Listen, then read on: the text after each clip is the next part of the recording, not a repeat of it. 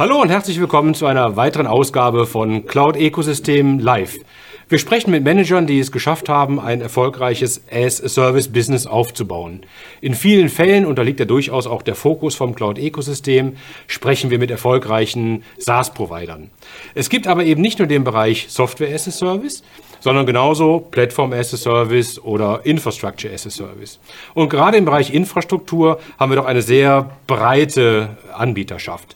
Wenn man aber dann mal ganz genau hinschaut, äh, dann ist es gar nicht so einfach, echte Public Cloud Infrastrukturanbieter zu finden, die es beispielsweise mit den Hyperscalern aufnehmen können oder die ein as-a-Service-Modell äh, umsetzen. Und deswegen freue ich mich heute ähm, auf ein Gespräch mit Henrik Hasenkamp. Henrik ist äh, Co-Founder und CEO von Gridscale und Gridscale ist ein innovativer Infrastrukturanbieter, der in Köln sitzt, wie auch das Cloud-Ökosystem. Ich kenne Henrik ja auch schon lange, seit vielen Jahren, deswegen freue ich mich besonders, dass du da bist. Henrik, herzlich willkommen bei Cloud Ecosystem Live. Hallo Frank. Grüß dich, sei gegrüßt. Vielleicht lassen Sie direkt richtig tief einsteigen in, die, ähm, äh, in, die, in das Thema. Es gibt ja wirklich wahrscheinlich hunderte von verschiedenen Infrastrukturanbietern. Was macht Gridscale anders? Was macht euch besonders? Also wahrscheinlich ist die Antwort ähm, einfacher als gedacht, nämlich wir sind gar kein Infrastrukturanbieter, sondern ein Softwarehersteller. Reingefallen. Und äh, genau da ist eigentlich das, äh, das, äh, der große Unterschied zu sehen, dass wir eben aufgebaut sind wie ein Softwarehersteller und auch funktionieren wie ein Softwarehersteller. Und uns auch der Methoden und ähm, Technologien von Softwareherstellern bedienen. Und das betrifft nicht nur den Betrieb unserer eigenen Plattform, sondern eben auch unsere Unternehmenskultur und eben auch die Denkweise und die Paradigmen, mit denen wir unsere Services am Ende erstellen, wo wir wahrscheinlich gleich nochmal genauer drauf reingehen oder reingucken werden, was wir da genau machen. Mhm, ja, genau. Aber das würde mich auch interessieren, was ihr denn da wirklich äh, genau macht, was so das, äh, das Erfolgsrezept ist. Ich glaube, auch da spielt ja Software eine, eine gewisse Rolle oder der Technologie-Stack, den ihr insgesamt habt. Ja, genau. Also vielleicht, ähm, vielleicht kann ich Gritzke einmal ganz kurz ähm, in einem, in einem Kurz, Kurzporträt vorstellen, was es genau ist. Also ja, mit Gritzke ähm, befinden wir uns in dem Markt der Hyperconverged Infrastruktur. Das ist äh, abgekürzt HCI. Ähm, üblicherweise wird der Markt bedient von Anbietern wie VMware. Da werden wir bestimmt gleich auch nochmal im Laufe des Interviews genauer drauf reingucken, wie wir so als Marktbegleiter ähm, regelmäßig antreffen. Und ähm, für diesen Markt haben wir eine, ein, ein Softwareprodukt hergestellt, was wir vereinfacht gesagt Rechenzentrumsbetriebssystem nennen. Das heißt also ein, ein Betriebssystem, so wie ein Windows, ein macOS oder ein, ein Linux, was wir in Rechenzentren ähm, deployen, also installieren und dort den Betrieb von Teilen des Rechenzentrums übernehmen. Und das Ergebnis dieses Betriebs ist dann am Ende eine Cloud-Plattform, also ein, ein moderner Infrastruktur-as-a-Service-Ansatz mit ähm, entsprechenden Plattform-Services für Entwickler, für Systemhäuser, für virtuelle Desktop-Anwendungen etc. pp. Mhm. Okay, und das sind eigentlich auch schon die typischen Kunden, die du gerade, die du gerade aufgezählt hast, denen ihr sozusagen eine Plattform bietet und sie enabled, dann entsprechende Infrastrukturleistungen anzubieten. Genau. Mhm. Und die, also die, die Besonderheit bei Gridscale ist, ähm, dass wir also diesen Technologieansatz, das ist ein, ein ganz klarer Enterprise-Software-Ansatz, den wir verfolgen. Also nicht umsonst ähm, treffen wir im Markt auf Unternehmen wie VMware, ähm, die ja in, in den Dell-Konzern ähm, reingehören.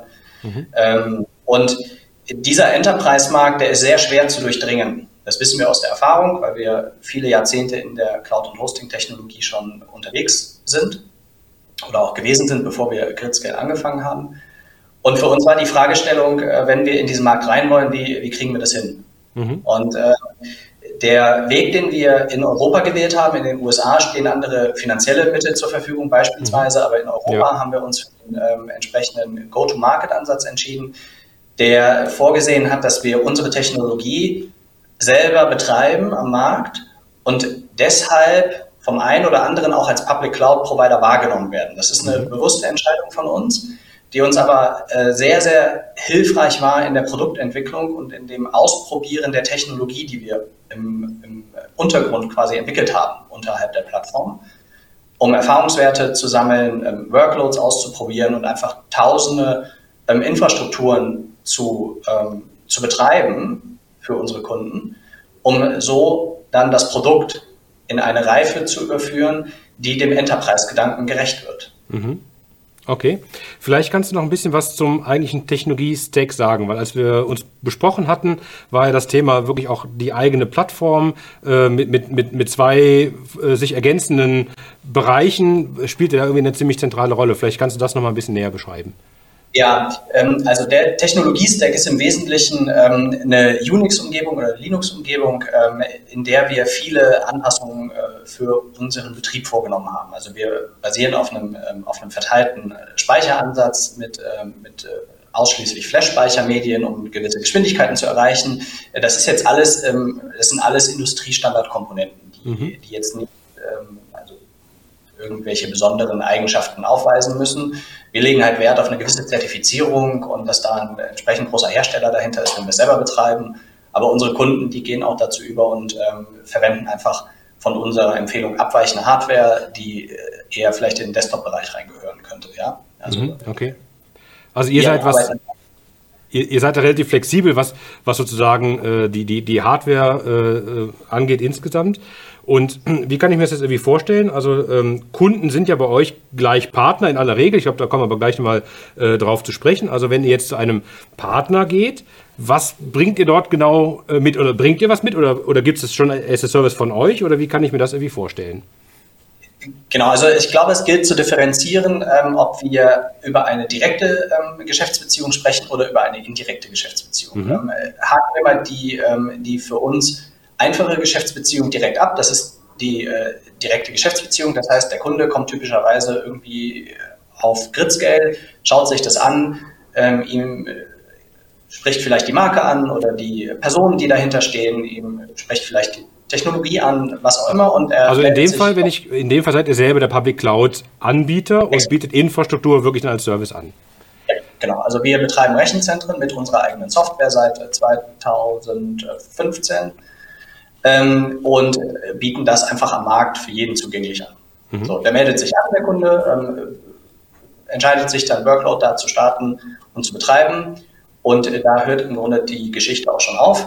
Ähm, wir haben dann üblicherweise Kontakt, wenn er irgendwo Unterstützung benötigt oder Fragen ähm, hat zu irgendwelchen Produkten, beziehungsweise was wir sehr, sehr gerne machen, ist in einem, in einem Sparring-Format auch Best Practices auszutauschen, weil oftmals treffen wir auf Kunden, die vielleicht das erste oder gerade zweite Mal Kontakt mit Public Cloud mhm. angeboten haben, mhm. eher aus monolithischen Systemen kommen, sich die Frage stellen, wie fange ich das an zu dockerisieren, also in den, in den Bereich der Containervirtualisierung zu überführen. Und da stellen wir ganz gerne unsere Experten mal mit Rat und Tat zur Seite, denn wir können davon lernen. Das ja. ist für uns die Rationale dahinter. Wir verstehen so wesentlich besser die Probleme, die unsere Partner oder unsere Kunden versuchen zu lösen mhm. und sind dann infolgedessen natürlich in unserer Produktentwicklung eher dabei, dann auch wirklich Punktlandungen ähm, hinzulegen, was eine Lösung betrifft. Ja, das heißt, der eigene Public, das eigene Public Cloud Offering ist äh, im Grunde auch äh, um ein Learning zu haben, um Feedback vom Markt zu haben, um auch die eigene Plattform weiterzuentwickeln. Und dann dieser Skalierungsgedanke ist aber dann zu sagen, also so, und jetzt geht es aber in Richtung Partner rein. Ähm, und damit generiert er auch Reichweite. Wie, wie, wie, kann, wie kann man sich das jetzt irgendwie vorstellen? Wie multipliziert ihr sozusagen eure Plattform? Genau, also in dem Partnerbereich ist es klassischerweise äh, so, dass wir ein Problem lösen, ähm, das so im Markt nicht gelöst wird. Ne? Also das ist ja immer eine wichtige Eigenschaft für stark wachsende Unternehmen, dass mhm. sie sich auf etwas fokussieren, ähm, was die vielleicht als Erste entdeckt haben oder was halt vielleicht irgendwie anders oder besser gelöst wird, als es andere Unternehmen da draußen tun. So, unser Ansatz ist äh, bislang ähm, relativ einfach. Ähm, wir erleben im Markt Systemhäuser, Telekommunikationsprovider, ähm, Managed Service Provider bis hin zu ähm, zu äh, Unternehmen, die im, im Enterprise-Sektor unterwegs sind, im Bereich der Automobillieferanten und dergleichen. Und die haben allesamt das, äh, die Herausforderung, dass sie letztendlich eine, ich nenne es mal programmierbare Cloud-Infrastruktur brauchen. Mhm. Programmierbar heißt, sie lassen ihre Entwickler ähm, auf bestimmte Programmierschnittstellen los und die Entwickler sollen möglichst autonom und autark in der Lage sein, ihre Entwicklungsprojekte umzusetzen. Mhm. Und äh, Gleichzeitig gibt es ähm, in diesem Unternehmen extrem viel, ich würde es ich ähm, tatsächlich Erfahrungs- und Wissensdefizite nennen im Bereich der Cloud-Transformation. Mhm. Also worauf muss ich mhm. achten hinsichtlich, wie sichere ich Services ab? wie stelle ich sicher, dass nicht plötzlich die Backups irgendwo im Internet landen. Ja, also wir hören das halt immer wieder mal. Ups, 150.000 äh, Krankenkassendaten von irgendeinem Staat geleakt. Dumm gelaufen. Also das sollte vielleicht jemanden, der in der Automobilindustrie arbeitet und als Zulieferer mit Patenten hantiert, nicht unbedingt passieren. Ja, klar. Dann mhm. Das Geschäftsmodell kaputt zu gehen an der Stelle oder eben auch höhere Schadensersatzforderungen. Ne? So, das heißt also, wir, wir stellen auf der Compliance und auf der Datensicherungsschicht einfach ähm, eine, eine zuverlässige Barriere auf, die dem Unternehmen im Grunde sagt, lass deine Teams los auf die Technologie und vertraue uns, dass wir dafür sorgen, dass es sicher ist. So, und das ist, das ist so ein bisschen die Message. Und damit bringen wir zum einen natürlich die Software von Gridscale, also den, den Betriebsstack, in die Rechenzentren unserer Kunden rein. Das heißt also, die, mhm. die Workloads werden bei dem Kunden direkt im Rechenzentrum verarbeitet und gestartet. Alles bleibt im Unternehmensnetz, nichts kommt irgendwie ins Internet mhm. ran und so weiter und so fort. Und dann gibt es natürlich die Sicherheitsbarrieren zwischen unserem Stack und der Außenwelt, wo dann Firewall, IDS-Systeme und dergleichen kundenseitig installiert sind, mhm. die einfach Kontrolle über die Daten haben. Das ist der Ansatz. Okay. Und damit mixen wir im Grunde den Public Cloud mit dem Private Cloud Gedanken. Also wir nennen das Produkt lustigerweise dann ja auch Hybrid Core. Mhm. Ähm, da steckt im Namen äh, das Programm, nämlich äh, der hybride Cloud-Ansatz. Das heißt, der Kunde entscheidet, unser Partner entscheidet in dem Moment, okay, es gibt weniger sensible Workloads, die vielleicht besonders performant am Internet angebunden sind. Dafür nutze ich die Gridscale-Rechenzentren. Es gibt aber super sensible Workloads, die müssen verschlüsselt sein und da darf kein unbefugter Zugriff darauf stattfinden. Die lasse ich in meinem eigenen Rechenzentrum. Mhm. Aber wenn jetzt äh, das im eigenen Zentrum läuft, eure Plattform, wie, wie, weit geht dann euer Service? Managt ihr das auch quasi remote oder wie kann ich mir das vorstellen? Genau, also die, ähm, die, die eingangs bezeichneten Wissensdefizite oder Erfahrungsdefizite, die hören halt nicht bei der Transformation in die Cloud auf, sondern die hören äh, oder die sind auch da nicht, dort nicht existent, wo es darum, existent, äh, wo es darum geht, entsprechende Cloud-Umgebungen zu betreiben und aufzubauen. Und deswegen haben wir ein Team aus Experten, das dafür zur Verfügung steht, 24-7 den Betrieb dieser Rechenzentren zu übernehmen mit unserem Software-Stack. Dort werden dann äh, die entsprechenden Monitoring-Systeme angezapft, sodass wir über Alarme informiert werden. Ähm, es steht ein ähm, Incident äh, Responsive Team zur Verfügung, das im ähm, Falle eines Falles eingreifen kann, also sowohl in, in einem Sicherheitsvorfall als auch in einem normalen technischen Incident. Wir haben Erfahrung im Bereich der Forensik, falls mal irgendwo ein, ein Data Leak auftauchen sollte und dergleichen. Mhm. Mhm. Okay. Und ähm, jetzt ist es ja so, äh, also ihr habt, ihr habt im Grunde ein ziemlich breites Spektrum an, an Partnern, die ihr unterstützt. Ähm, ihr habt aber auch zum Beispiel, du hast eben schon Telekommunikationsanbieter gesagt, also dann Unternehmen, die vielleicht sich auch selber im Markt als Hoster positionieren, das euch aber quasi irgendwie im Hintergrund nutzen, äh, um dann äh, das eigene Offering schneller äh, anzubieten. Das heißt, da steckt dann vermute ich mal auch ein White Label Ansatz dahinter oder steht überall Gridscale drauf?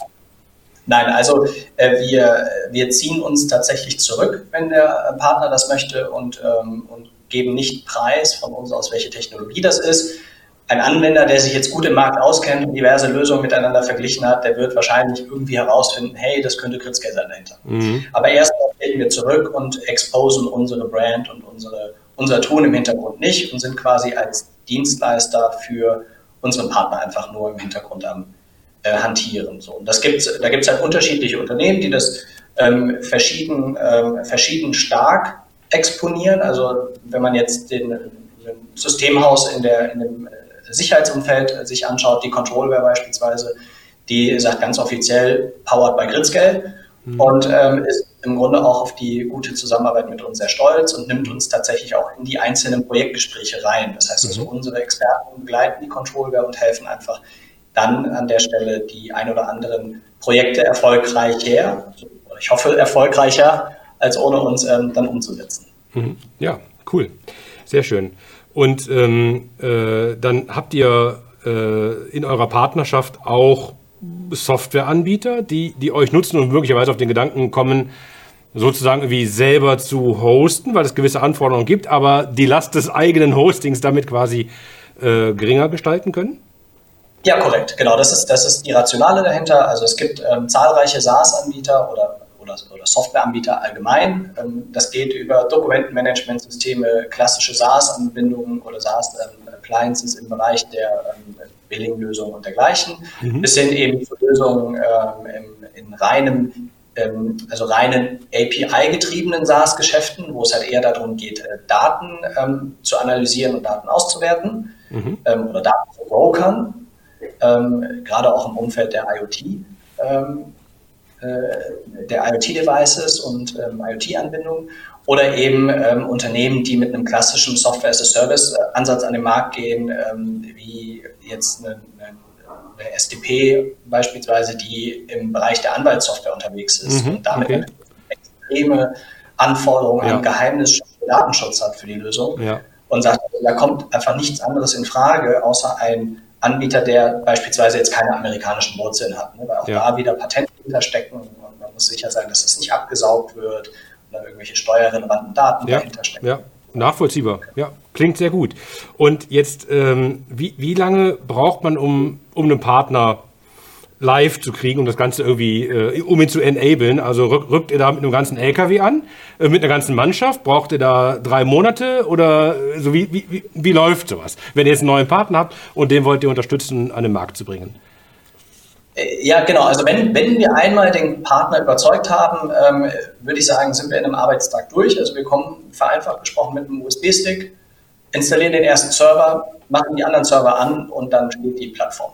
So, das okay. ist dort Automatisierung, also das ist auch eben dieser Softwaregedanke hinter Gridscale und die Paradigmen, unter denen wir arbeiten, dass wir unfassbar viel Wert auf, ähm, auf Standardisierung und Automatisierung legen, mhm. ähm, weil wir der Auffassung sind, also wir wollen nicht die Menschen rausnehmen aus dem Prozess, aber wir sind einfach der Meinung, dass das, was einmal in Code gegossen ist, einen vorhersehbaren und gleich guten Ablauf ähm, realisieren kann. Mhm. Und äh, das ist eben der Ansatz, dass wir Tätigkeiten, die wir tun, nicht noch ein zweites Mal machen wollen. Also wenn wir sehen, okay, das müssen wir jetzt häufiger machen, wie jetzt beispielsweise ein Deployment in ein Rechenzentrum, dann überlegen wir uns, wie kriegen wir die ähm, Arbeitsschritte in den Code, also in die Software, so dass ähm, wir am Ende einen Knopf drücken müssen, um, um einen Release beispielsweise durchzuführen.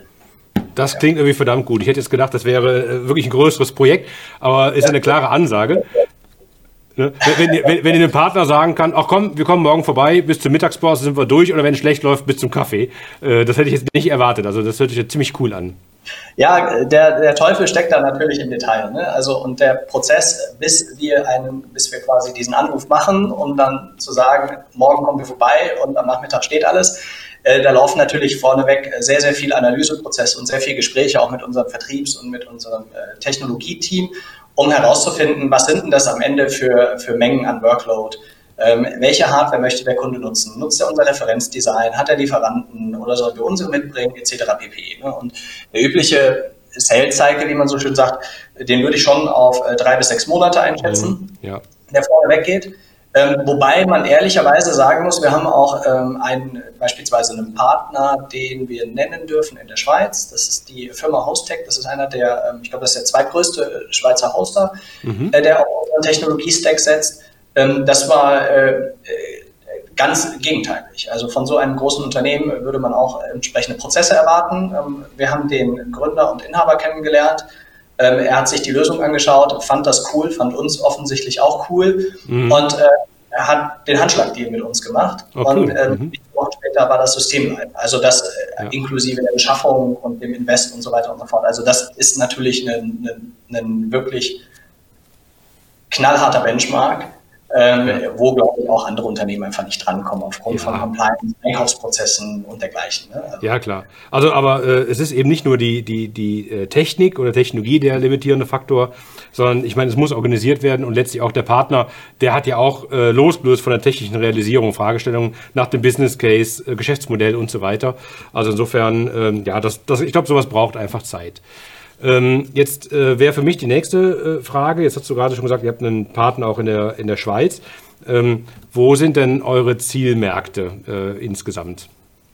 Ja, also im, im, heutigen Stand heute fokussieren wir uns ähm, primär auf die Dachregion. Ähm, wir haben einige Geschäftsbeziehungen außerhalb dieser Region, also gerade im, im Benelux-Bereich. Ähm, paar Geschäftsbeziehungen im skandinavischen Raum und könnten uns auch vorstellen, dahin ähm, aus, unser Geschäft auszudehnen. Ähm, dann würden wir vorwiegend erstmal in den englischsprachigen Raum expandieren.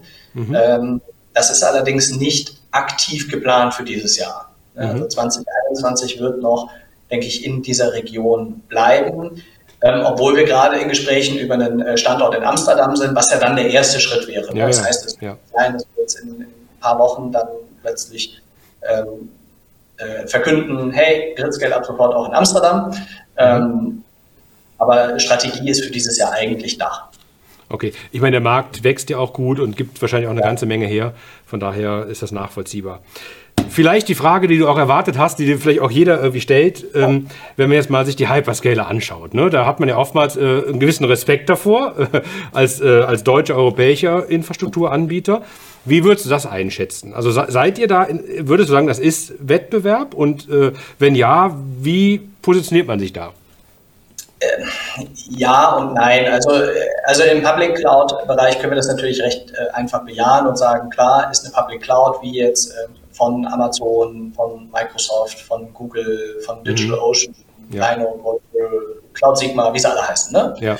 Ähm, da gibt es, äh, glaube ich, Unterschiede im Hinblick der Services, die auf diesen Clouds laufen oder eben auch ähm, mit Blick auf Standorte, Anbindung, Verfügbarkeiten und so weiter. Aber im Grunde ist es eine Public Cloud und man kann äh, also die Fragestellung ist ja immer, kann ich das eine durch das andere ersetzen? Ne? Also kann ich den Anbieter AWS durch Gritzke ersetzen? Und die Antwort lautet in der Regel ja. Oder kann ich Gritzke durch AWS ersetzen? Da würde die Antwort in der Regel ja lauten. Ne? So. Mhm, mh. Äh, deswegen würde ich sagen, arbeiten wir im selben Markt.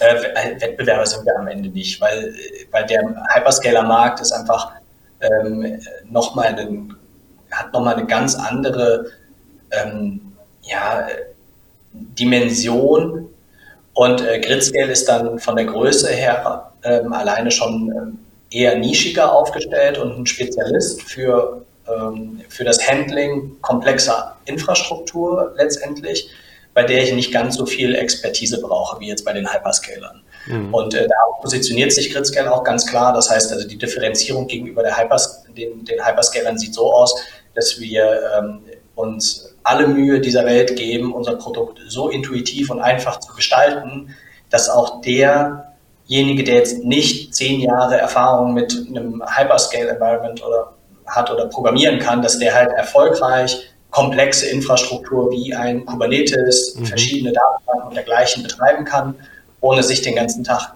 Sorgen zu machen, wohin jetzt meine Daten geleakt werden oder ja. ob alles noch morgen erreichbar ist oder wie Backup-Konzepte aussehen und dergleichen. Ne? Also das ja. versuchen wir einfach wegzunehmen und das machen wir sehr erfolgreich. Mhm. Und da haben wir uns, äh, denke ich, sehr, sehr gut positioniert. Und dann gibt es natürlich noch diesen Aspekt dieser ganzen Thematik rund um das, ähm, das Thema Privacy und Data Protection. Da haben wir jetzt natürlich gerade in unserem Heimatmarkt einfach einen klaren Vorteil gegenüber allem, was außereuropäisch erstellt wird. Ja. Also egal, ob es jetzt Alibaba ist oder ob es Amazon ist, Microsoft oder Google, die haben alle dieselben Herausforderungen, nämlich dass am Ende die Geheimdienste die Daten haben können, wenn sie wollen. Ja. Und äh, das ist bei uns eben nicht so. Ähm, da sind wir entsprechend ähm, zertifiziert und auditiert. Ähm, da gibt es keine Gesellschafterverstrickungen in irgendwelche Regionen, da gibt es keine Durchgriffsrechte, da gibt es keine, kein Druckmittel, was jetzt irgendein ausländischer Geheimdienst gegen uns ähm, ausüben könnte. Es könnte halt mal sein, dass der Bundesnachrichtendienst auf uns zukommt mit irgendeiner ähm, Thematik rund um, ähm, ne, also wenn es halt in die Richtung äh, des Verfassungsschutzes geht, da werden wir hin und wieder angefragt. Das sind aber übliche Anfragen, die äh, dann nach den ähm, deutschen Regularien und den deutschen Gesetzen ablaufen und äh, die dann tatsächlich sogar den Betroffenen mitgeteilt werden müssen, ne, entgegen ja. den Rechten, ja. die die amerikanischen Geheimdienste sich da rausnehmen. Ja, so gesehen ist ja die, die DSGVO wirklich eine Steilvorlage für gutes Business. Ne? Also da haben dann die Hyperscaler Wettbewerbsnachteil. Und natürlich, was, was euch auch ausmacht, ist ja im Grunde, äh, ihr, ihr nutzt ja Ressourcen, äh, also Infrastrukturressourcen, die beim Partner eben vorhanden sind und enabled ihn ja quasi ein Public Cloud Offering zu machen. Das ist ja irgendwie gerade das Spannende. Ähm, hatte ja. ich auch vorher so in, in der Form noch nicht unbedingt äh, gehört und das kann ich mir auch gut vorstellen, dass das ja auch eine Möglichkeit äh, ist, wie man das ganze Business skalieren kann. Deswegen würde ich ganz gerne mit, mit dir auch nochmal über, die, über die Partner und wie ihr da so vorgeht und wie man möglicherweise auch skalieren kann, weil ich habe ja von dir auch gehört, dass es da spannende äh, Konzepte gibt, äh, aber in das Thema Partner wirklich nochmal näher einsteigen. Mhm. Also vielleicht das erste ist, ähm, so ähm, kommen Partner auf euch zu, weil die gehört haben, es gibt äh, Gridscale, super, äh, da will ich mit dabei sein. Oder, oder akquiriert ihr auch äh, aktiv raus? Wie generiert ihr Partner? Ja, wir verfolgen da drei Wege. Ähm, der Weg eins ist, man hört, es gibt irgendwie sowas wie Gridscale oder man sucht uns und äh, kommt klassisch auf uns zu. Ähm, das ist der Kanal, ähm, den, den der allgemein üblich Inbound-Marketing heißt oder Inbound-Sales, äh, den nutzen wir natürlich auch, weil wir sagen ja nicht, wenn es jemand anschreibt, ähm, ja, nett, dass du uns anschreibst, aber heute wahrscheinlich wollen von denen nichts hören. Ne? Also das ja. ist ja nicht die ähm, Message, die wir absenden wollen. Ähm, das heißt, das ist der naheliegendste Kanal und wir sind natürlich aber auch durch ähm, Outbound-Aktivitäten aktiv. Das heißt, wir zielen schon darauf ab, mit den Unternehmen, die für uns eine Relevanz haben, ins Gespräch zu kommen. Mhm. Und da haben wir ein äh, sehr, sehr gutes Vertriebsteam, ähm, was einfach die Technologie versteht, aber auch eben die Geschäftsprozesse und die ähm, Geschäftseinheiten bei unseren Partnern und dann ins Gespräch kommt. Ja. Und das Dritte ist, wir, ähm, äh, wir positionieren uns natürlich in diesem Umfeld auch recht erfolgreich mhm. in unterschiedlichsten Medien. Also sei es jetzt mit, mit, mit Expertenartikeln im T3N oder in, äh, in der, in, bei Vogelmedien in den verschiedenen mhm. ähm, Formaten und werden so natürlich dann auch ähm, mal gefragt, wie ja. könnte man irgendwas bauen, jetzt ohne dass man direkt unser Produkt haben möchte, ja. aber es okay. sich einfach Gespräche und daraus dann die Chancen. Weil ich, ich kann mir auch vorstellen, dass es ja auch so ein bisschen ein sensibles Thema ist, wenn man jetzt zum Beispiel auf einen Hoster zugeht, der ja vielleicht schon ein Offering hat äh, mit dem aber nicht, äh, das performt vielleicht nicht so gut und der ist jetzt, äh, langsam wird klar, äh, da gibt es vielleicht Handlungsbedarf. Ja? Also da mit dem richtigen Fingerspitzengefühl reinzugehen, da stelle ich mir durchaus auch eine gewisse Herausforderung vor. Ja, aber am Ende ist die Lösung halt ganz einfach. Ne? Also wir, wir stellen eine, eine, eine für den Hoster, wenn er es möchte, Public Cloud für ihn bereit, für einen, für einen Preis, für den er es niemals selber machen kann. Mhm. Weil einfach wir die, die Economics of Scale auf unserer Seite haben. Also mhm. wir haben die Produktentwicklung, wir haben die Softwareentwicklung, wir haben das ganze Know-how für den Betrieb und, und die Gestaltung des Produktes. Wir haben durch die unfassbar vielen Partner und Geschäftsbeziehungen haben wir das Ohr am Markt. Wir wissen also, was der Kunde morgen möchte. Mhm. Und das haben wir gebaut. Aber heute. Und das ist halt ein Vorteil für jeden unserer Partner, der die Technologie letztendlich einsetzt und sagt, okay, ich, ich blende das aus. Mein Produktmanagement kümmert sich fortan darum, die Plattform zu veredeln und in meine mhm. Spezialrichtung reinzubringen, sei es jetzt ein Managed Service Provider, der sagt, okay, die Infrastruktur, darum brauche ich mich nicht mehr kümmern. Ich kümmere mich jetzt um die Individualprojekte des Kunden, die, die dann letztendlich auf der Infrastruktur laufen. Ja, ja. Oder einen Hosting-Anbieter, der sagt, ey, super, jetzt kann ich meine, ähm, meine Hosting-Plattform komplett durchautomatisieren. Und zwar vom Warenkorb bis hin zur Delivery und ebenso Themen wie Abuse-Prozesse und dergleichen, die halt auch immer wieder ein Problem sind. Mhm. Und das ist halt für, für irgendwie 2.000, 3.000 Euro im Monat, da kann ich halt keinen kein Mitarbeiter von anstellen, der das ja. leistet. Ja, ja also das, das, ist, ja, ja, ist cool. Ja, ja klingt nach einer sehr interessanten Skalierungsidee. Ähm, also Skalierung stelle ich mir eigentlich ja schon als was ziemlich Großes vor. Vielleicht äh, kannst du uns ein bisschen ein Mengengerüst geben. Ab wo fängt für dich äh, Skalierung an? Äh, also wie, wie viele Partner braucht man? Und vielleicht können wir danach auch auf das Große und Ganze zu sprechen kommen. Sind, sind die Partner eigenständig, äh, technisch gesehen, oder wie läuft das irgendwie zusammen? Also ähm, wir brauchen so viele Partner, wie wir bekommen können am Ende. Ja, ja. Alles andere hätte mich auch überrascht. ähm, damit das Konstrukt Gridscale funktioniert, ähm, braucht es eigentlich streng genommen keine Partner, weil jeder für sich alleine arbeiten kann. Das heißt, dass der Wert, den wir erstmal einem Unternehmen zur Verfügung stellen, egal ob, das, ob das Unternehmen jetzt sagt, ähm, Gridscale für die interne IT, ohne es public in irgendeiner Form anzubieten, oder Gridscale ähm, für irgendwelche öffentlichen Cloud-Angebote, äh, das kann jedes Unternehmen erstmal für sich selber machen. Interessant wird Gridscale an der Stelle, wo ein Unternehmen vielleicht ähm, ein Rechenzentrum hat im Keller oder irgendwo angemietet, eine Co-Location-Fläche in Frankfurt und sagt, naja, ähm, eigentlich fragen mich meine Kunden oder Projektbetreiber schon, wo kann man das denn hinsichern? Und dann kommen eben die Synergieeffekte zustande, weil wir dann nicht sagen, ja, ähm, lustige Frage, lieber Kunde, haben wir uns auch schon Gedanken darüber gemacht, kauft ihr mal noch ein zweites Rechenzentrum, mhm. sondern wir sagen, das ist, eine valid, ist ein valider Punkt, erleben unsere Partner häufiger. Und äh, hier ist die Liste unserer Partner mit den Standorten, die es toll finden, wenn du die Standorte mitnutzt. Mhm. Und dann bringen wir letztendlich die Nachfrage und das Angebot zusammen über Gridscale. Und äh, so kommt es dann vor, dass ein, ein, Kunde, der sein Rechenzentrum in, in Münster hat, äh, das Backup-Rechenzentrum von Gridscale in Frankfurt nutzt. Mhm. Und, oder ein äh, Kunde mit dem Rechenzentrum in, in Berlin sagt, ähm, ja, ein Schweizer Standort wird hin und wieder mal nachgefragt, lohnt sich aber eigentlich nicht für uns selber ähm, zu betreiben. Und er greift dann auf das Rechenzentrum ähm, von Hostech in der Schweiz zu. Ja. Und das sind die Synergieeffekte, die dann über, den, über diese Plattformökonomie entstehen damit. Ja. Das ist ein richtiges Ökosystem, würde ich mal so sagen, was ihr da, was ihr da fabriziert. Ja, sehr gut. Äh, Deswegen und, sind wir euch dran. Ja, ja. Äh, und okay. das ist ja, das ist ja quasi Skalierung auch in äh, äh, so in mehreren Dimensionen. Ne? Also, ähm, also das, das, das wächst ja insgesamt sehr, sehr stark dann wie das Angebot. Alle könnt ihr aufeinander verlassen und es ist auch ja nur optional. Das ist ja keine Verpflichtung. Das finde ich schon wirklich eine sehr interessante Geschichte. Hatte ich vorher auch noch nicht gehört. Kann ich mich auch noch gut an unser Gespräch erinnern. Da bin ich, ich bin auch jetzt noch überrascht. Und ihr habt auch einen Namen dafür, glaube ich, ne? Für das Modell. Ähm, ja, Arbeitstitel dafür. Ah, okay. Also den darf ich nicht verraten. Äh, auch, äh, also wir können darüber sprechen. Ähm, also aktuell nennen wir das Ganze OneCloud. Ähm, ob es am Ende bei dem Namen bleiben wird oder nicht, ähm, weiß ich nicht. Meine Hypothese ist eher nein. Okay. Aber unter dem kann man sich natürlich schon ganz gut vorstellen, in welche Richtung es geht. Ne? Ja. Ja, cool. geht ja nicht nur darum, die Ökonomieeffekte zwischen verschiedenen ähm, Partnern von uns herzustellen oder die, die Ökosystemeffekte, sondern ähm, es geht ja weiter. Also die, die ähm, Appliance-Hersteller, weiß ich nicht, Cisco, Juniper, wie sie alle heißen, die sagen natürlich, ach, äh, smart, Gridscale ist irgendwie in 200 Rechenzentren drin. Ähm, das ist ja mal angenehm, da meine Software-Appliances drüber zu schippen. Dann bin ich direkt bei den 200 Rechenzentren drin und mhm. kann mein Angebot platzieren. Oder ja. ähm, ein, ein Hardware-Hersteller, der sagt, ähm, hey, ich habe das entdeckt und habe es verstanden. Die einzelnen Hardware-Projekte, die ähm, ich in der Vergangenheit angeboten habe und äh, mich vielleicht schwer getan habe, weil da eine Million ähm, an Budget für erforderlich war.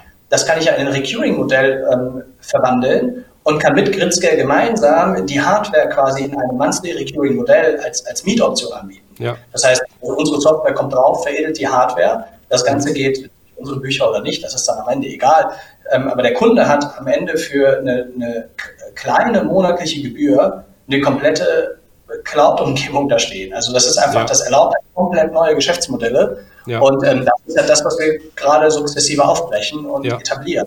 Ja, und das ist dann eben das erste Service-Geschäftsmodell auf eurer Seite. Letztlich sehr, sehr, sehr vergleichbar mit vielen anderen SaaS-Anbietern, ja. Ja, cool. Und du hast ja jetzt eben äh, eingangs noch äh, auch gesagt, dass ihr selber ein Public Cloud Offering äh, habt. Das war, so seid ihr auch gestartet, so habt ihr eure Erfahrungen ähm, aufgebaut und jetzt kommt das Partner-Business ähm, mit dazu. Kannst du uns da vielleicht mal sagen, so wie da so Mengengerüst ist, so die Verteilung, was ist der, der Schwerpunkt dabei? Genau, also ähm, das Public Cloud Angebot ist seit äh, 2015 am Markt. Ende 2015 haben wir das äh, gestartet und äh, ich würde sagen, wir haben ungefähr derzeit so 25, 30 Prozesse in diesem Public Cloud Segment, was halt schon ganz klar den Schwerpunkt zeigt. Ne? Also ja, ist ist auch guter Umsatz, also möchten wir jetzt nicht, ähm, nicht, nicht abschalten. Ja, mhm. Der Schwerpunkt liegt einfach auf dem Partnergeschäft ähm, mit eben dem Rest. Ja, kann ich mir vorstellen, vor allen Dingen, äh, wenn man mal in die Zukunft schaut, dann denke ich mal, bringt das ja wirklich eine Menge Potenzial mit. Und ihr müsst euch ja wirklich auch nicht, glücklicherweise nicht für eine Variante entscheiden, sondern ihr habt ja beide im Rennen. Ähm, aber die, dieser Skalierungsansatz mit den Partnern zusammen, OneCloud, das äh, als Arbeitstitel, das ist ja schon äh, interessant. Das würde ich als Vision äh, bezeichnen. Und das würde mich ja echt auch zu der Frage bringen, wie kommt man auf sowas? Muss man was rauchen? Oder, äh, also, äh, oder, oder ist es die Erfahrung? Oder wie, wie seid ihr auf die Idee gekommen? Ja, äh, also wir haben nichts geraucht und wir haben ähm, getrunken irgendwo beim, äh, bei unserem Lieblingsgriechen, sondern ähm, wir, haben, ähm, wir haben letztendlich bei einem Anbieter in Berlin gearbeitet. Und zwar für ähm, zwei Urgesteine der Hostingindustrie, ähm, äh, Andreas Bauer und Achim Weiß. Mhm. Die seinerzeit die Firma Profitbricks gegründet haben. Ja. Und meine Co-Founder Michael und Thorsten waren sehr, sehr früh in dem Unternehmen drin, haben es also ähm, von der Pika auf mit aufgebaut. Ich kam etwas später hinzu, ähm, Anfang 2014.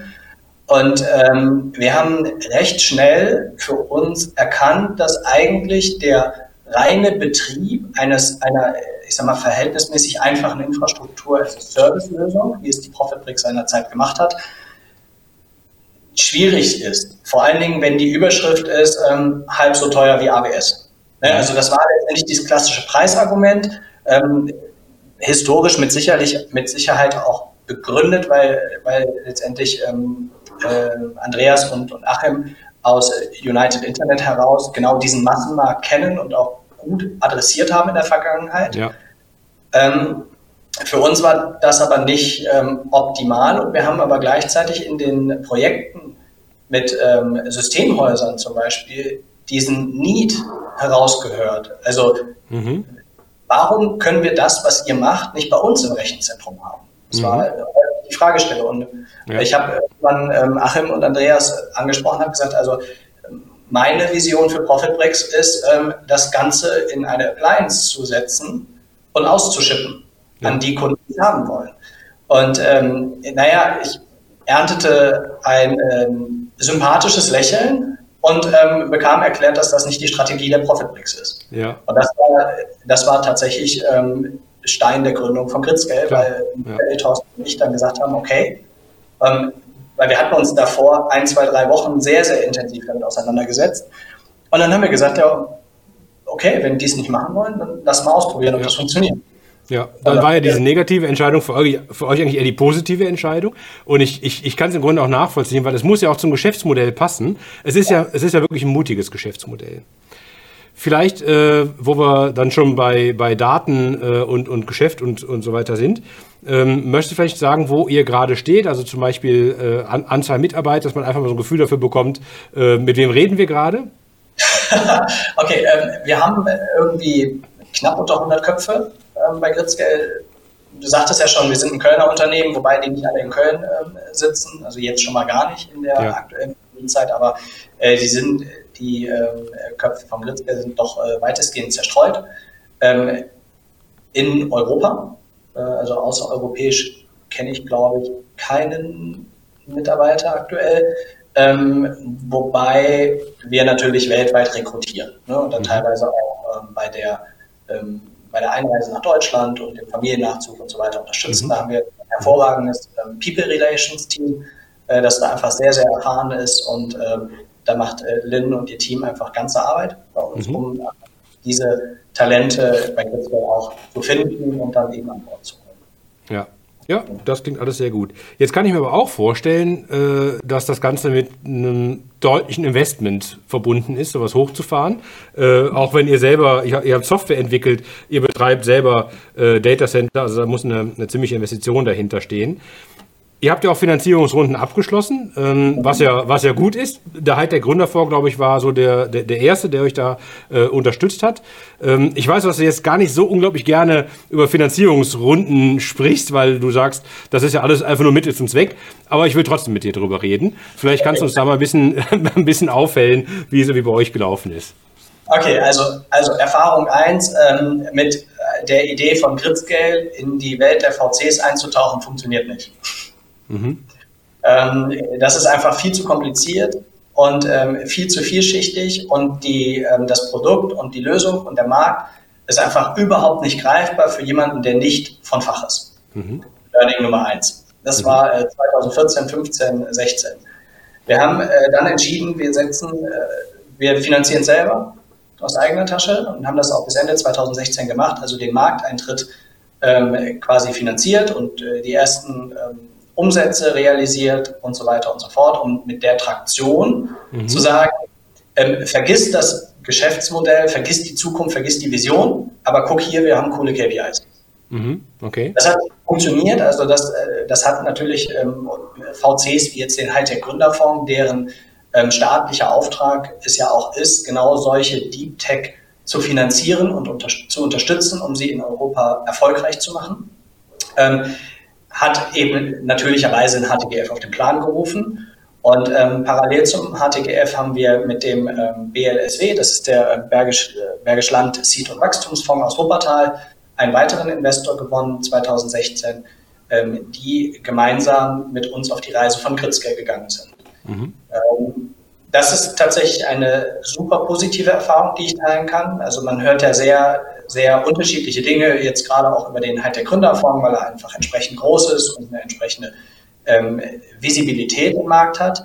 Ähm, aber da also bereue ich keine Sekunde diese Entscheidung, die wir gefällt haben. Mhm, ja. Und das hat super gut funktioniert. Ähm, die die ähm, Folgefinanzierungsrunde fand dann ähm, 2019 statt, also Anfang 2019, ähm, mit den beiden ähm, VCs Endate Capital aus Amsterdam und der ENBW New Venture. Das ist ein VC, also ein komplett eigenständiger ähm, Venture Capital, der ähm, nur den Namen ENBW gleich hat, aber, aber eigenständig von der ENBW ist. Ne? Also das hat mhm, jetzt nichts okay. mit der zu tun. Ähm, und genau, die, das war dann die sogenannte Series A, die wir durchgeführt haben. Ähm, das hat auch sehr, sehr gut funktioniert an der Stelle. Nur darf man jetzt nicht vergessen, zu dem Zeitpunkt waren wir einfach viel größer. Wir haben, ähm, wir haben zig namhafte Kunden gehabt. Wir konnten ähm, Traktion zeigen. Wir konnten Interviewpartner unter unseren Kunden gewinnen, die dann den VCs erklärt haben, wie wichtig und relevant die Lösung ist und die Technologie und wie einzigartig das Angebot von der Gridscale ist. Was natürlich dann so eine Finanzierungsrunde auf einmal recht einfach macht. Ne? Weil der VC glaubt den Gründern ja sowieso nichts, mhm. wenn man das mal. Aber die Kunden ähm, auf jeden Fall. ja, aber im Grunde heißt es ja immer, was verkaufen die mir denn da? Ähm, und ein Kunde, der seit, seit ein, zwei Jahren einfach hohe Umsätze macht, da, da steckt einfach hinter der Aussage eine andere Relevanz. Mhm. Genau, und das war dann die, ähm, die äh, Series A, die wir durchgeführt haben, Anfang 2019. Und dann haben wir nochmal ähm, mit Credit Shelf ähm, eine weitere Finanzierungsrunde durchgeführt. Die ist eigentlich sehr, sehr zweckgebunden, weil wir ähm, für unseren Betrieb, wie du ja schon sagtest, äh, recht hohe Investitionen in unsere Rechenzentren fahren, also in Hardware. Mhm, und wir ja. aber auch zusätzlich ja in dem Modell der Hardware-Finanzierung unterwegs sein wollen. Das ist ja, ja. eines der zukünftigen Geschäftsmodelle von Gridscale, ja. dass wir die Hardware kaufen und dann eben an unsere Partner vermieten, damit sie die Investitionen nicht tätigen müssen. Ja. Und genau hierfür haben wir dann mit, äh, mit Credit Shelf eine Partnerschaft gewonnen.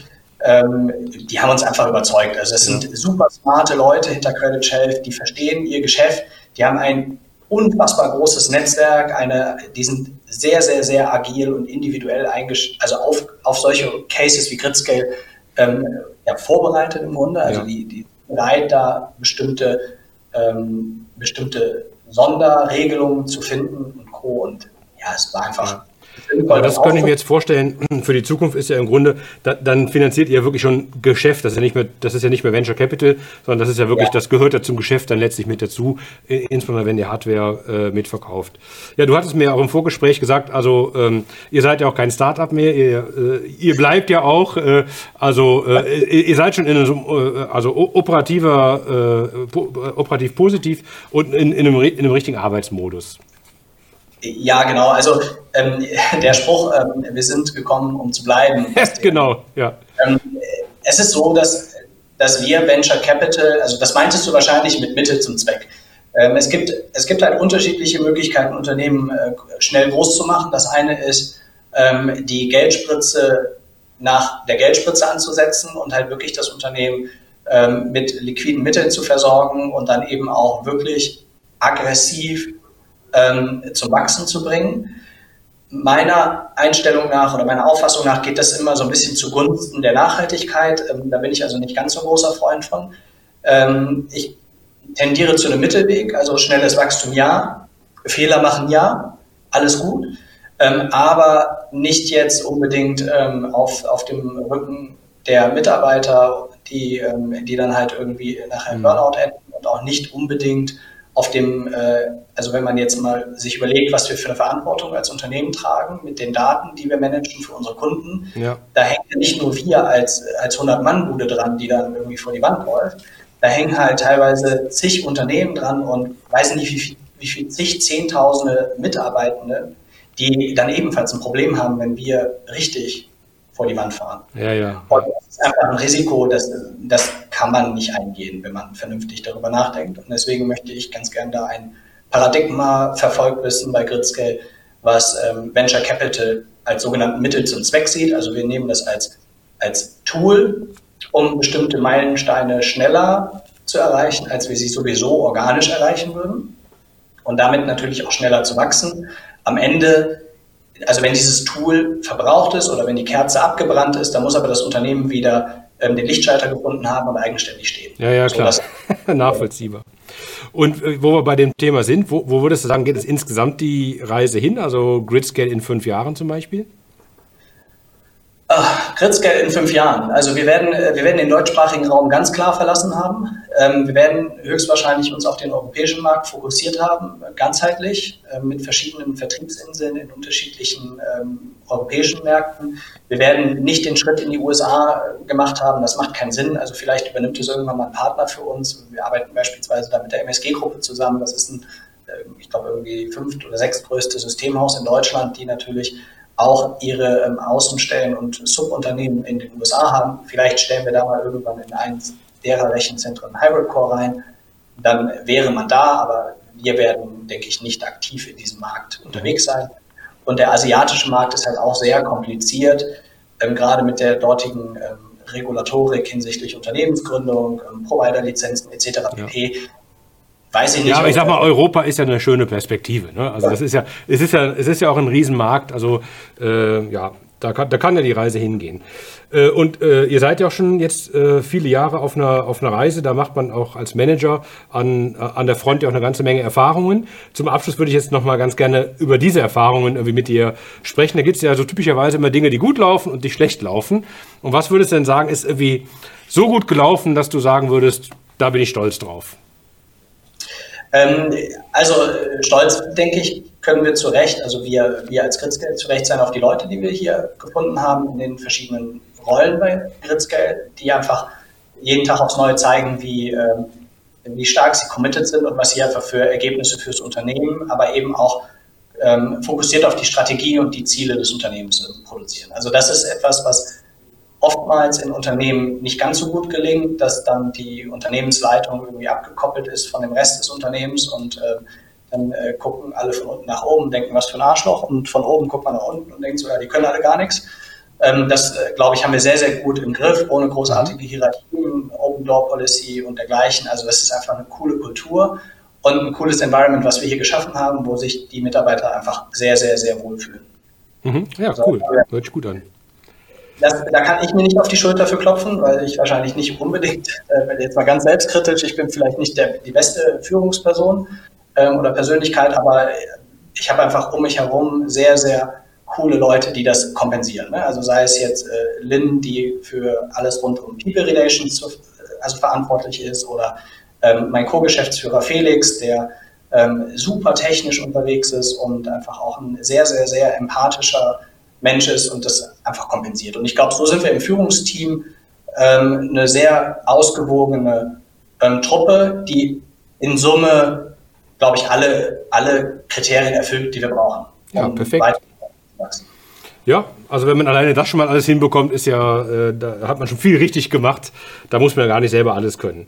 Ähm, aber äh, bei dem Punkt, da, manchmal gehen ja auch Dinge wirklich schief. Ne? Gibt es da auch was, wo man sagt, äh, bei Griskel auch schon mal was richtig daneben gegangen? Nee, ne? so wie das kann das eigentlich gar nicht sein. ähm, ja, also, also wir haben natürlich haben wir Dinge verbockt. Ne? Also oftmals ist es so, wir, wir, wir arbeiten viel in einem Try-and-Error-Modus. Das heißt, wir sagen, äh, lieber schnell mal ausprobieren und ähm, dann halt die, den Fehler realisieren, als irgendwie ein Jahr planen und dann ähm, trotzdem falsch liegen. Das macht halt keinen Sinn. Ja. Also wir haben schon so einen, ähm, ja, wie es so schön heißt, ne, ähm, Fail fast, learn fast Modus bei uns. Und das betrifft eben alles, was wir tun. Also Prozesse, ähm, Herangehensweisen, Methoden, Technologie, Entwicklung, wir testen viel im Produkt aus und releasen mal hier oder da ein Feature mhm. und geben das dann zehn Kunden und lernen dann, okay, war nicht so cool, weil die Kunden mögen das dann doch nicht. Ähm, also das sind halt schon Sachen, die, ähm, wo wir viele Fehler machen, ähm, aber bewusst. Also wir machen jetzt nicht äh, Fehler und äh, sagen so, hups, da hätten wir jetzt gar nicht damit gerechnet, dass es nach hinten losgehen könnte. Mhm. Ja. Ähm, das, wo wir uns, glaube ich, äh, sehr äh, schwer mitgetan haben, ähm, ist tatsächlich äh, das Thema Hiring. Ähm, wir haben, also wir sind doch sehr schnell gewachsen, also über, über drei oder vier Jahre haben wir weit verdoppelt je Jahr. Und äh, das ist schon so gewesen, dass wir, ähm, dass wir da jetzt zuletzt auch natürlich pandemiebedingt ein bisschen die, die Geschwindigkeit rausnehmen mussten, weil wir einfach gemerkt haben, wir kriegen die Leute nicht mehr, nicht mehr richtig an Bord geholt. Also wir kriegen sie nicht mehr integriert in die Kultur. Ähm, sie bleiben stehen. Und teilweise haben wir aber auch ähm, viele ähm, nicht ganz so erfahrene Leute ähm, nicht schnell genug gecoacht bekommen. Mhm. Also dann dann ist es halt so gewesen, dass die erfahrenen Leute sich ähm, viel um die weniger erfahrenen Leute gekümmert hat, haben bei Gritzgeld. Und dann ist schon eine, also eine sichtbare, sichtbarer Performance-Einbruch ähm, ja. mit einhergegangen. Ne? Das war nicht ganz so, äh, da war halt unsere Idee, dass ähm, das alles ähm, schön zu machen und, ähm, und auch eine, eine, eher so in eine, in eine Family rein, war halt einfach nicht die richtige. Mhm.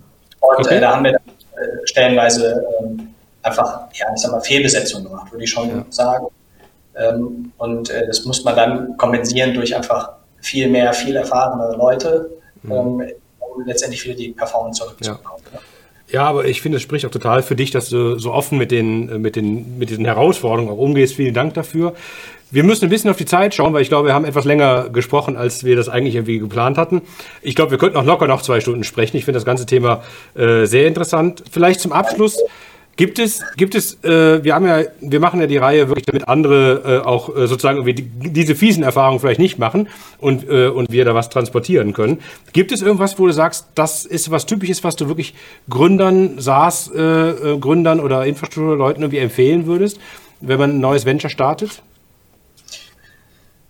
Ähm, also was, was wir im, äh, ich glaube, im Jahr 2018 angefangen haben, ist ähm, sehr, sehr eindeutige und unmissverständliche Paradigmen ins Unternehmen rein zu ähm, ja, lenken oder auch zu erfinden, aus gewissen Lessons learned heraus, aber auch aus, aus Vorgaben ähm, heraus, ähm, nach denen wir äh, oder nach diesen Paradigmen orientieren wir unser Handeln. Und ich glaube, das ist eine sehr wertvolle Methode, ähm, da es uns ein, ein, Wertekorridor zur Verfügung stellt und, ähm, und eben auch ein, ein, ein Freiraum gibt. Ne? Also in einem Paradigma weiß ich, was möchte ich erreichen, wie möchte ich das erreichen, ähm, aber halt auf einem, auf einem sehr, sehr ähm, High-Fly-Level, sodass die Mitarbeitenden wieder genug Kreativität ausrollen oder walten lassen können, um dann den, den exakten Wie-Weg zu finden.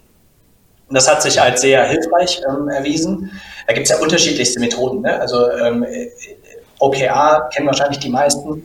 Äh, wir hatten seinerzeit mit, ähm, mit der ähm, äh, Unternehmung ähm, äh, Franklin Covey Leadership Institution zusammengearbeitet und haben unser gesamtes Management-Team auf einen Workshop zu, zu einer Methode ähm, Seven Habits geschickt. Also das sind mhm. letztendlich Vorsätze, ähm, äh, von erfolgreichem Handeln, sowohl privat wie auch beruflich. Und ähm, aus dem Workshop heraus sind wir mit einer Methode gestartet, die nennt sich 4DX. Das sind die ähm, vier Dimensionen von erfolgreichen Ausführen oder ähm, Four Dimensions of Execution. Und äh, das nutzen wir seitdem und sind halt wirklich in einem Laserfokus unterwegs. Und da muss man da manchmal auch ein bisschen Streit für riskieren in den Teams, ähm, um dann die ein oder andere Idee ähm, vom Tisch zu schubsen, wenn man einfach sagt, okay, wir haben hier diesen Laserfokus auf ein bestimmtes Ziel, mhm. den behalten wir bei, die Idee ist super gut, aber wenn ich zu jeder super, super guten Idee jeden Tag Ja sage, dann ähm, werden wir einfach an unserem Ziel nicht ankommen. Ne? Also ja, wir müssen verstehe. die Hürde nehmen, von 100 guten Ideen 99 ähm, abzulehnen und nur die beste von diesen 100 Ideen durchzuführen. Mhm. Da sind wir ja im Grunde auch bei dem Paradigma, wenn man mit Paradigmen arbeitet, ähm, was jetzt beispielsweise Steve Jobs verfolgt hat. Ähm, der sagt auch, jeden Tag ähm, haben meine Mitarbeiter äh, so viele gute Ideen, dass es einfach schwer ist, zu all denen Nein zu sagen, weil nur die eine einzige richtig gute Idee, die lohnt es sich halt umzusetzen. Ja. Und das, diesen Paradigmen versuchen wir sehr konsequent zu folgen. Das ist ja. eines der wichtigsten. Super. Also, äh, Hendrik, es war äh, ein tolles Gespräch. Die Zeit ist äh, verflogen. Ähm, sehr, sehr interessant. Ähm, wir sind ja immer im, im, im engen Kontakt und äh, ich bin gespannt, wie es sich bei euch weiterentwickelt. Vielleicht eines Tages treffen wir uns hier nochmal und äh, machen die Version 2. Ich bin ganz sicher, es gibt für die Zukunft auch wieder eine ganze Menge Neues zu erzählen. Erstmal vielen, vielen Dank für die Offenheit, äh, für die Einblicke und dass du dabei warst. Herzlichen Dank. Sehr gerne, Frank. Alles Gute.